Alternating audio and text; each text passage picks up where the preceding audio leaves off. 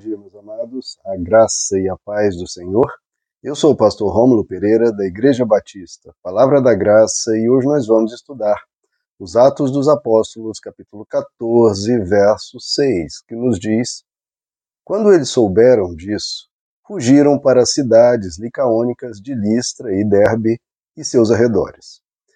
Bom, meus amados, estamos vendo aqui a constante peregrinação do apóstolo Paulo e Barnabé que ao pregar o evangelho sofrem perseguições em uma cidade e partem para outra.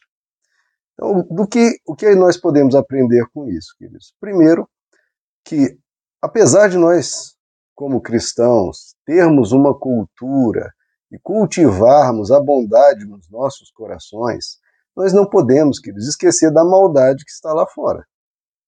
Nós procuramos ser bons e seguir o Deus da bondade, mas as pessoas lá fora muitas vezes não, em geral, é muito comum, não têm esse mesmo compromisso e podem nos perseguir pelos mais diversos motivos. Então, a, a nossa bondade não pode se tornar uma ingenuidade, não pode ser um, se tornar uma tolice, uma alienação. Precisamos conhecer o ambiente em que estamos é, envolvidos. O que Jesus nos ensina, olha, sejam simples, bondosos como as pombas, mas prudentes, atentos, astutos como as serpentes. Então veja como Jesus diz que neste mundo mal, neste mundo em que podemos ser hostilizados, agredidos e humilhados e tudo mais, a nossa postura não pode ser como uma pomba, como se estivéssemos no céu, porque lá não estamos. Nós temos que ser, sim, bondosos como as pombas, mas prudentes, espertos como as serpentes senão nós vamos sofrer. Porque o que acontece? Os cristãos muitas vezes colocam tudo na conta de Deus. Não, eu sou servo do Senhor, eu sou uma pessoa de bom coração, então Deus vai me proteger, Deus vai me poupar. Ele nos protege e nos poupa de muita coisa.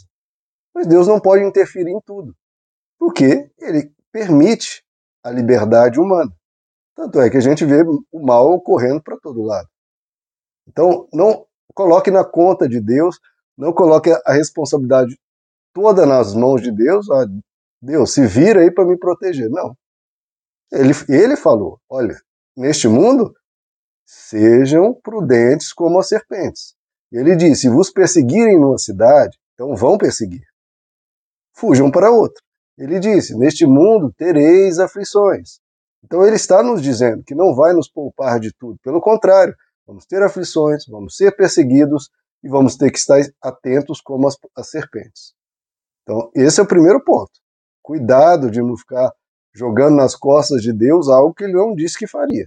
Ele nos protege de muita, repito, de muita coisa, mas não de tudo. A realidade está lá fora, estamos no mundo caído, no mundo mal. Sejam, queridos, prudentes como as serpentes.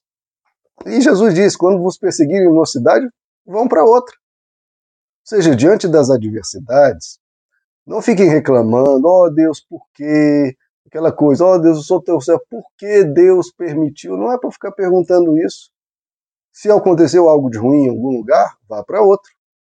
Se no seu trabalho você está sendo perseguido, ore, se for possível, que Deus toque no coração das pessoas, mas se as pessoas, por escolha delas, uma escolha obstinada e não querem mudar, mude você.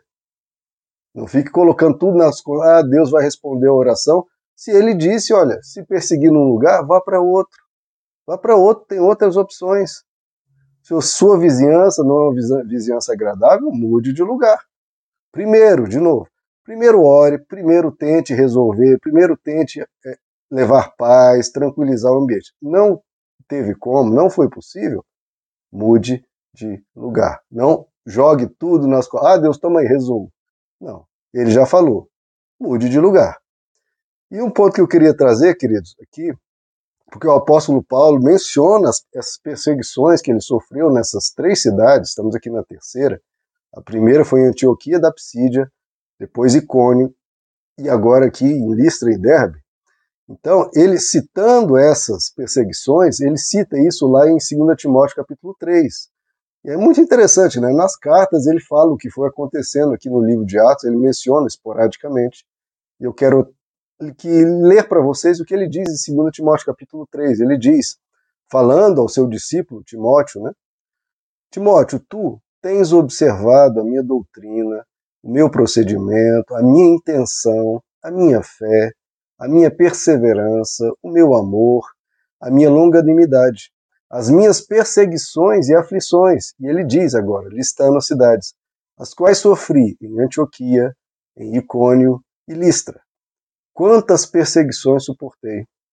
Mas de todas o Senhor me livrou, e na verdade, todos os que querem viver piedosamente em Cristo Jesus padecerão perseguições. Então, é, olha só.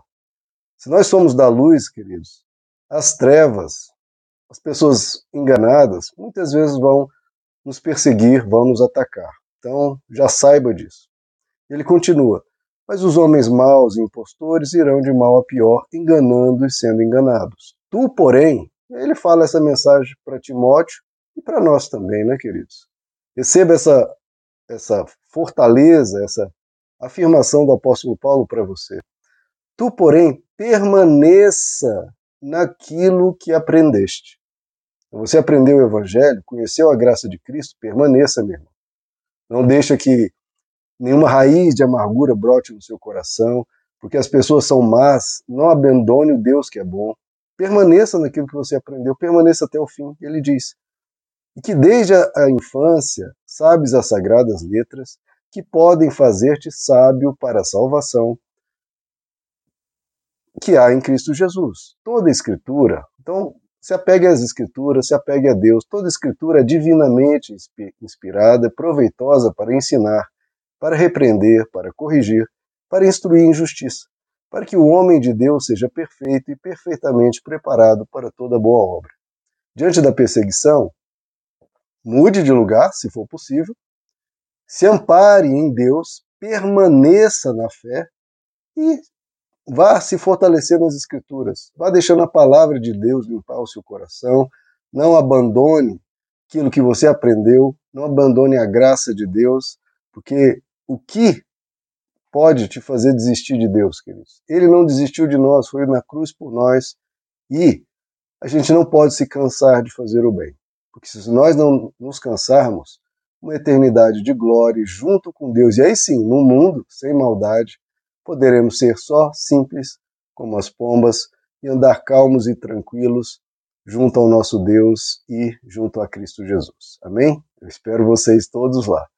Fiquem com Deus, a graça e a paz do Senhor.